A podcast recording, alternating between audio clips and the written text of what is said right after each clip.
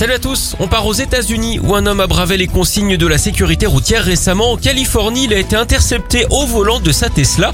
Enfin au volant non, hein, puisqu'il était en fait assis tranquillement sur la banquette arrière de sa propre voiture.